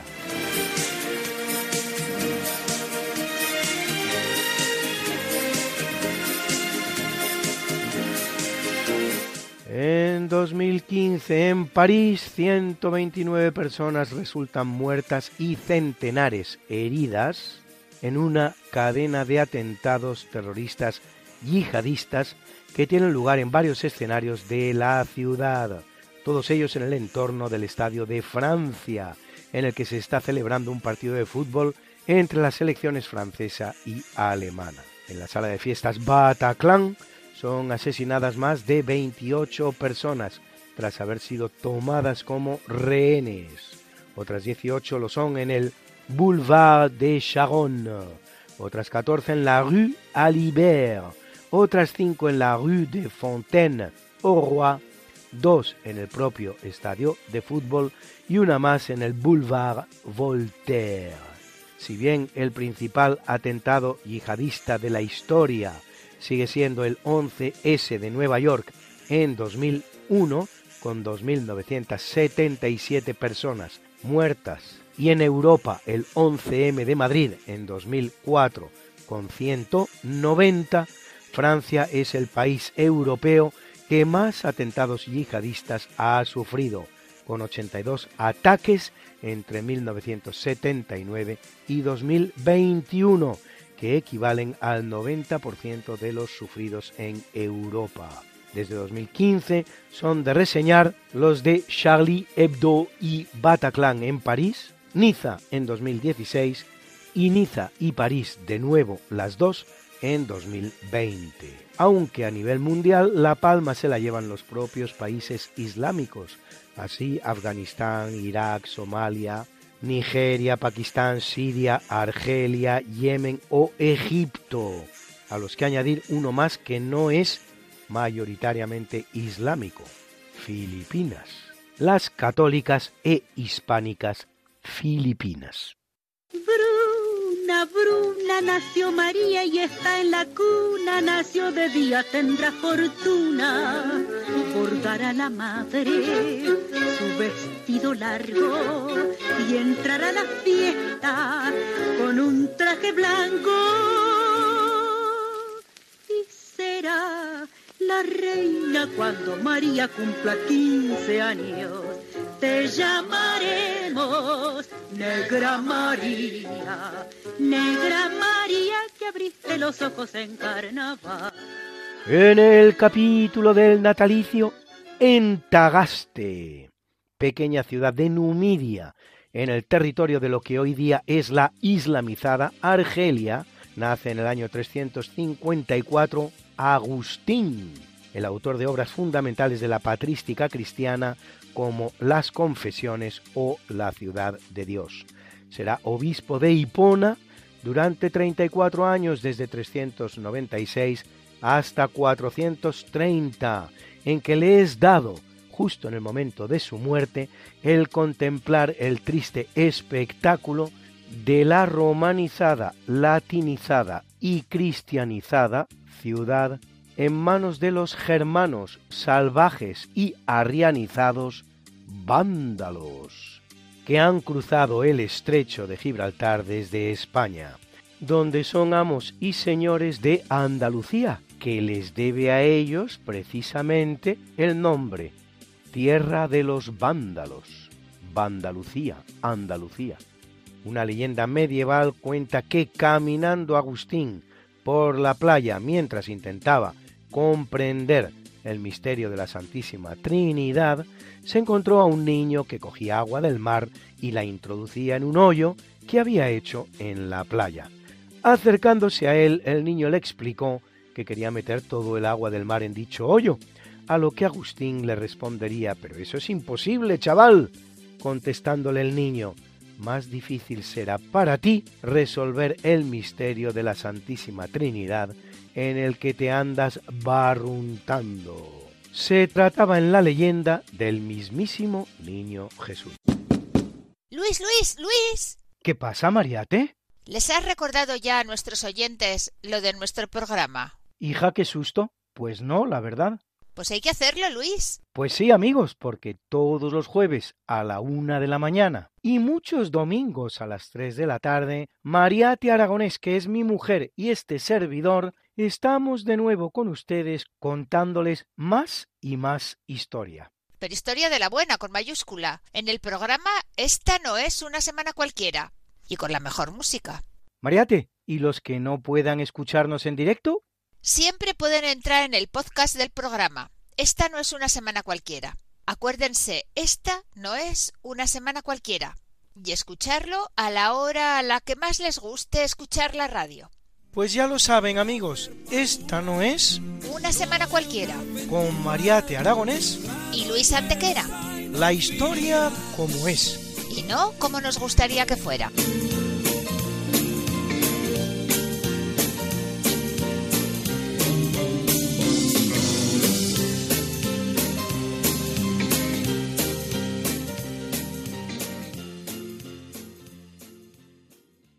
En 1312 nace en Windsor el que será el rey de Inglaterra, Eduardo III, cuya reclamación sobre la corona francesa será el origen de la guerra que se da en llamar de los 100 años, aunque en realidad durará mucho más, de 1337 a 1453, esto es, 116 años. Mientras ocurre esta guerra que desgasta a ingleses y franceses y la historiografía al uso nos presenta como el evento central del siglo, en el resto de Europa están ocurriendo cosas muchísimo más importantes. Así, al este se está produciendo la entrada de los turcos en el continente y la definitiva caída de Constantinopla y con ella del Imperio Romano.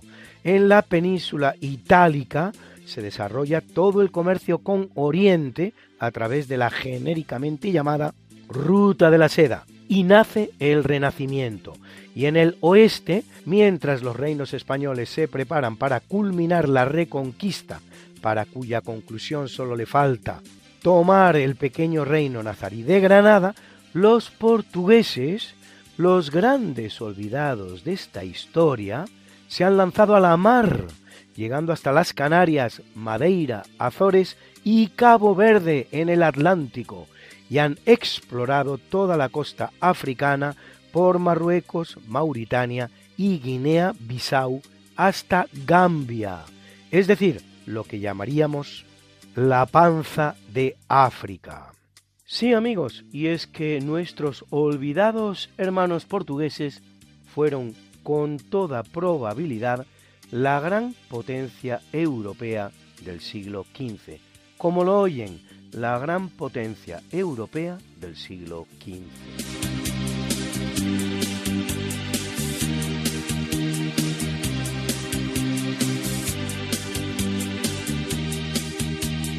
En el año 1850 viene al mundo el escritor escocés Robert Louis Stevenson autor de obras tan famosas como La isla del tesoro o Dr. Jekyll y Mr. Hyde. Stevenson se había inaugurado en el mundo de la literatura muy joven, a los 16 años de edad, con una historia de Escocia en 22 páginas, cuya edición había financiado su propio padre.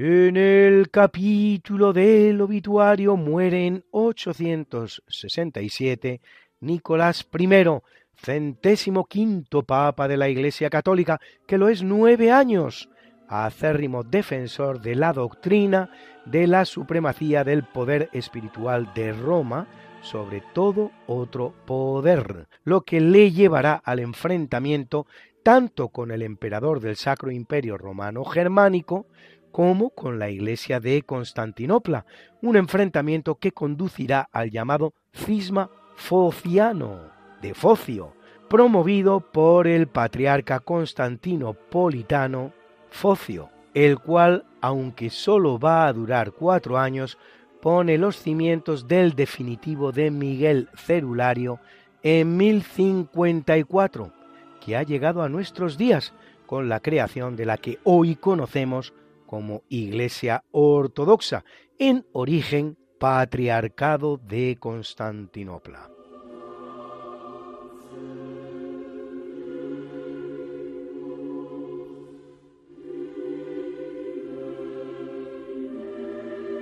Y después de hablar todo lo que hemos hablado sobre la expansión de los portugueses por el Atlántico y por las costas africanas, pues resulta que tenemos que lamentar también en esta ocasión la muerte en 1460 de uno de los grandes protagonistas de esa epopeya portuguesa, que no es otro que Enrique el Navegante, hijo de Juan I de Portugal y hermano de Eduardo I, nombrado duque de Viseu, es un príncipe portugués y un gran navegante, conquistador de Ceuta, de Tánger, colonizador de las Azores y de las costas africanas, al sur del Cabo Bojador, en el Sáhara, así como fundador de la famosa escuela de Sagres, en la que se intercambiarían los conocimientos más avanzados de náutica y geografía existentes en la época, si bien no existen muchas pruebas de la existencia física de dicha escuela,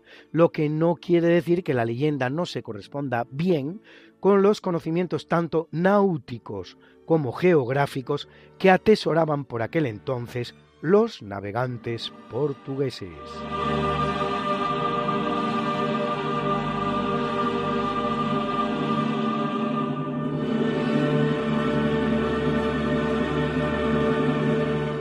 Corriendo el año de 1868 en París, muere el compositor y músico italiano Gioacchino Antonio Rossini, autor de nada menos que 39 óperas, entre las cuales algunas como ese maravilloso El Barbero de Sevilla, que tardó 13 días en componer, y otras canciones, piezas de música de cámara, piano y música sacra, como ese Stabat Mater, que da nombre hoy al aula magna de la Universidad de Bolonia, la primera del mundo, por haber sido interpretada en ella en 1842.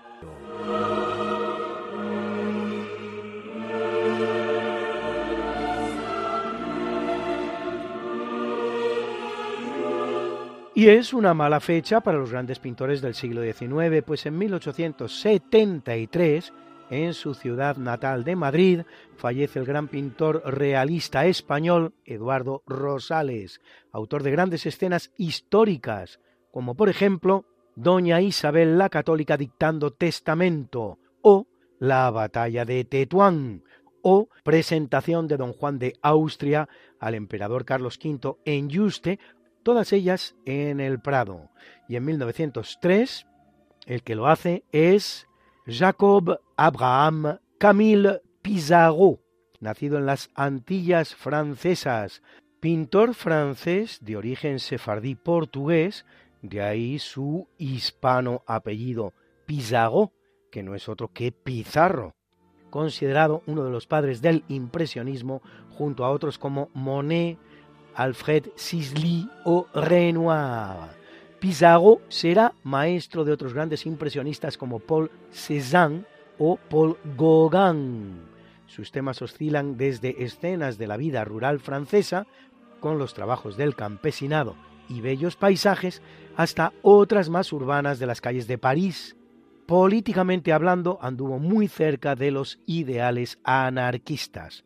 Tras pasar una estancia de cinco años por tierras hispanoamericanas, Santo Domingo y Venezuela, el Museo de Bellas Artes de Caracas alberga una de las mejores colecciones de sus pinturas. En el Thyssen-Bornemisza de Madrid se pueden admirar obras suyas como La rue Saint-Honoré por la tarde o El bosque de Marly.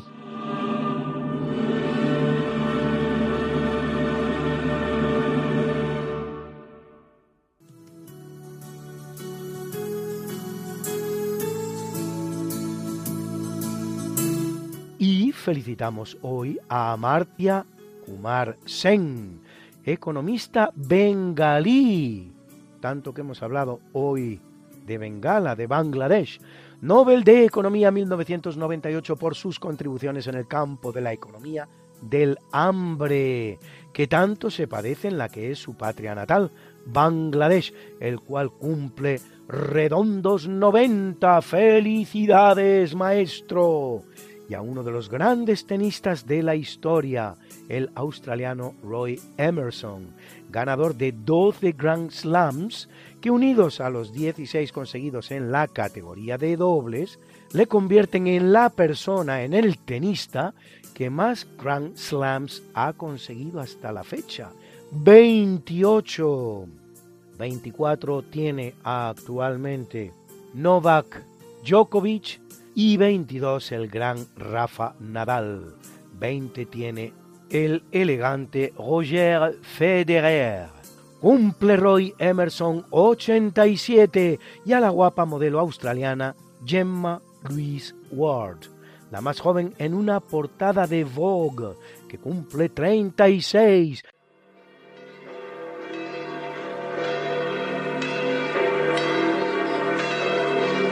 Celebra la Iglesia Católica a Huberto, Germán, Teófilo, Cirilo, Mariano, Cesáreo, Vidal y Engracia y los mártires de Zaragoza, mártires,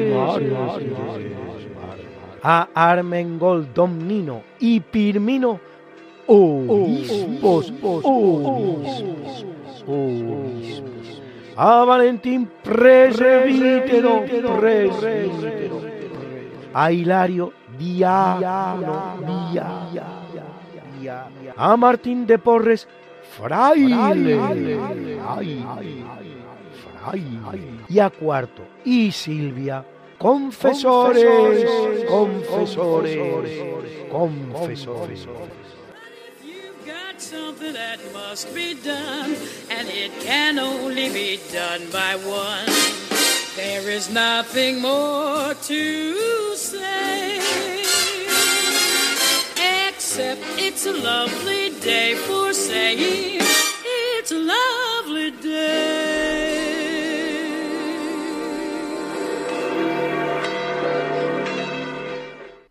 Y nos ha saludado también al WhatsApp de Diálogos con la Ciencia al 649888871 Francisco de Santander.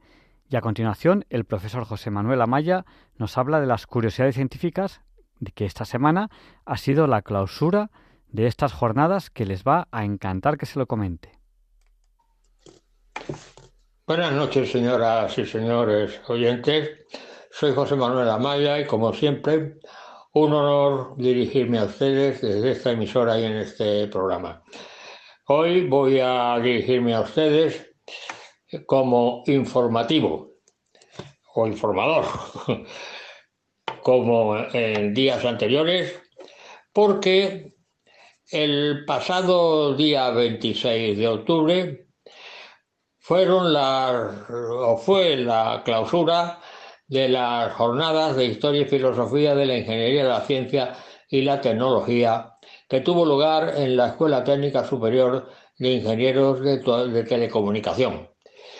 En primer lugar, lo que quiero manifestar es mi agradecimiento a don Manuel Sierra, el profesor don Manuel Sierra, director de la Escuela de Ingenieros de Telecomunicación, y al profesor eh, don Javier Jiménez, que es vicerrector de la Universidad Politécnica de Madrid y fue en representación del rector de esta Universidad Politécnica de Madrid, que por razones de su cargo no pudo asistir personalmente. De modo que mi agradecimiento a estos dos profesores, el director de la escuela y el vicerrector de la, universidad, por el trato eh, que me dieron personalmente, eh, como director de, bueno, director y fundador de las jornadas que se iban a clausurar. Entonces formamos parte de la mesa, me dieron la palabra y yo en primer lugar lo que hice era un salón de actos impresionante, el de la Escuela de Telecomunicación, y entonces yo lo que hice fue explicar el motivo por el cual lo hacíamos en la Escuela Técnica Superior de Ingenieros de Telecomunicación. Y efectivamente, pues, podían pensar las personas, decir, bueno, ¿y por qué no se hace en otra escuela? Pues no se hace en otra escuela porque ya se hizo en todas las escuelas ¿eh? y justamente cuando lo íbamos a hacer en telecomunicación fue cuando hubo que suspenderlo por motivos de la, de la pandemia. Por lo tanto, quedaba pendiente la escuela de telecomunicación y por eso lo hacíamos allí. Luego después eh, también pues estuve eh, hablando de mi intervención a través de, del GATE. El GATE es el gabinete de teleenseñanza.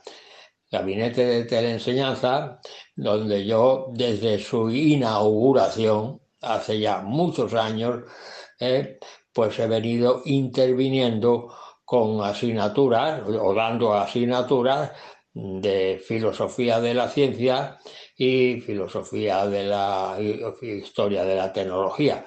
El gabinete de teleenseñanza fue fundado hace ya muchos años, eh, eh, siendo rector de la Politécnica don Rafael Portancasa, también ingeniero de telecomunicación, y encargó la formación del GATE eh, a un ingeniero de telecomunicación que ha prestado muchos servicios a la, a la carrera, evidentemente, don Ricardo Valle.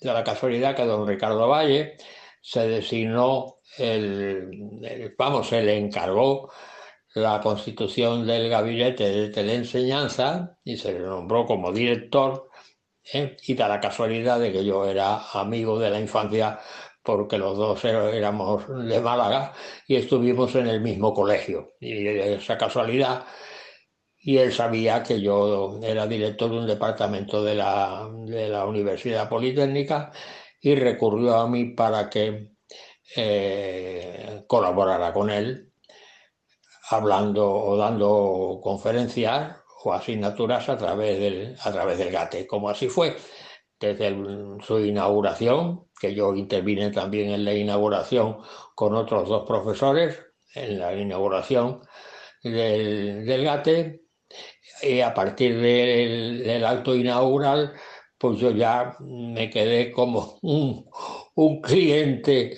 del gabinete de teleenseñanza y he dado asignaturas hasta mi jubilación, incluso después de mi jubilación, he estado dos, años dando asignaturas, una eh, curso básico de filosofía de la ciencia y la otra introducción a la historia y filosofía de la ingeniería, la ciencia y la tecnología, es decir, el mismo nombre que llevaban que llevan las jornadas concretamente.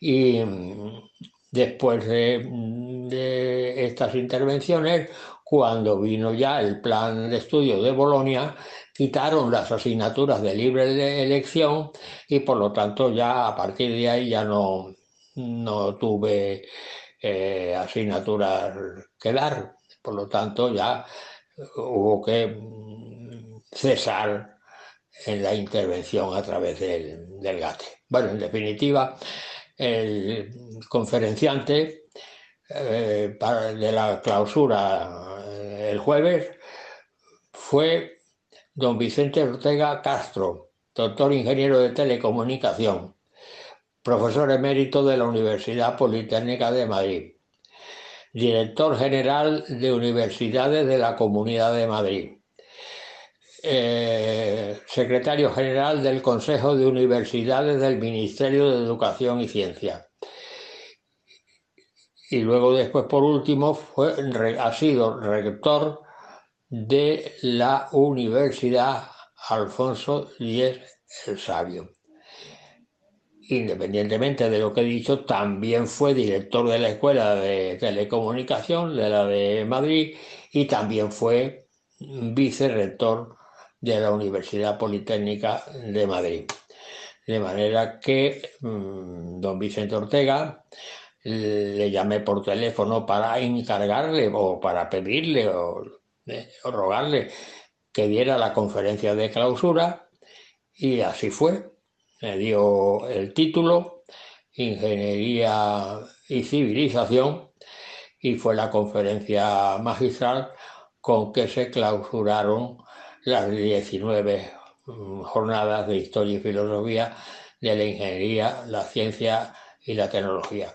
El profesor eh, don Vicente Ortega eh, hizo alusión a Ortega y Gasset, evidentemente, en su libro, su obra, que ya la hemos, comentado aquí eh, anteriormente,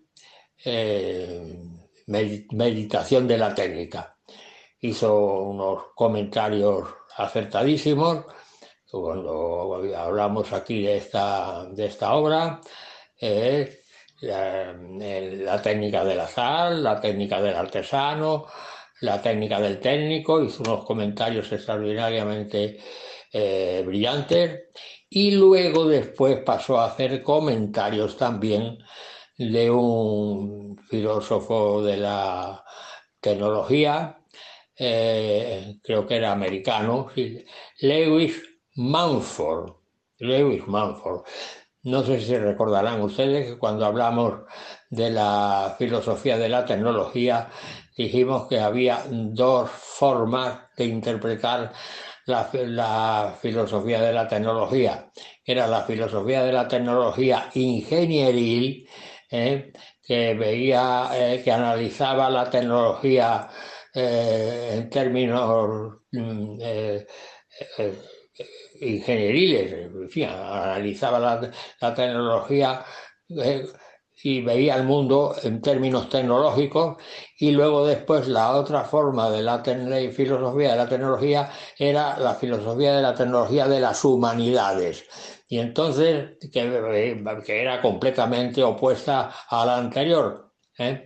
y además separadas por un lapso de tiempo enorme.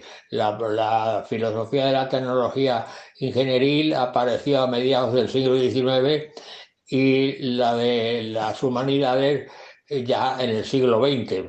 Por los, años 20 o 30 del siglo XX aparece la filosofía de la tecnología de las humanidades y observa a la tecnología desde fuera y eh, renuncia las mm, interferencias que produce eh, en la cultura humana específicamente. Eh, por eso se llama filosofía de la tecnología de las humanidades. Y entonces destacaba a tres grandes filósofos importantes, que son Lewis Mumford, José Ortega y Gasset y el francés Jacques Ellul. Bueno, pues el profesor eh, Vicente Ortega habló de José Ortega y Gasset, el libro eh, Meditación de la Técnica, y habló también, hizo muchos comentarios eh, interesantísimos y puso muchos ejemplos del filósofo de la tecnología de las humanidades, Lewis Manford. De manera que fue un acto entrañable una asistencia selecta y una representación de la universidad um, magnífica. Y desde aquí me despido de ustedes hasta la semana que viene, si Dios quiere. Muchísimas gracias, profesor José Manuel Amaya. Terminamos ya este programa de hoy, de Diálogos con la Ciencia, 3 de noviembre de 2023. No nos olviden en sus oraciones, muchas gracias por ello. Le pediremos también a San Juan Pablo II que interceda por nosotros para que se nos libre del mal. Y después escucharemos un poquito de esta canción de los Beatles que se llama Now and Then. Y hablaremos de ella la semana que viene. ¿No la conocían? ¿De verdad que no la conocían? Pues a lo mejor la semana que viene les explico por qué no la conocían. Gracias por haber compartido con nosotros este tiempo y si Dios quiere, aquí estaremos la semana que viene. Les dejamos, ya saben, ustedes bien, con el Catecismo de la Iglesia Católica, con Monseñor José Ignacio Munilla, que sé que les encanta. Con esta oración que hago a veces, Señor, dame una voz como la de Monseñor Munilla y una sabiduría como la suya.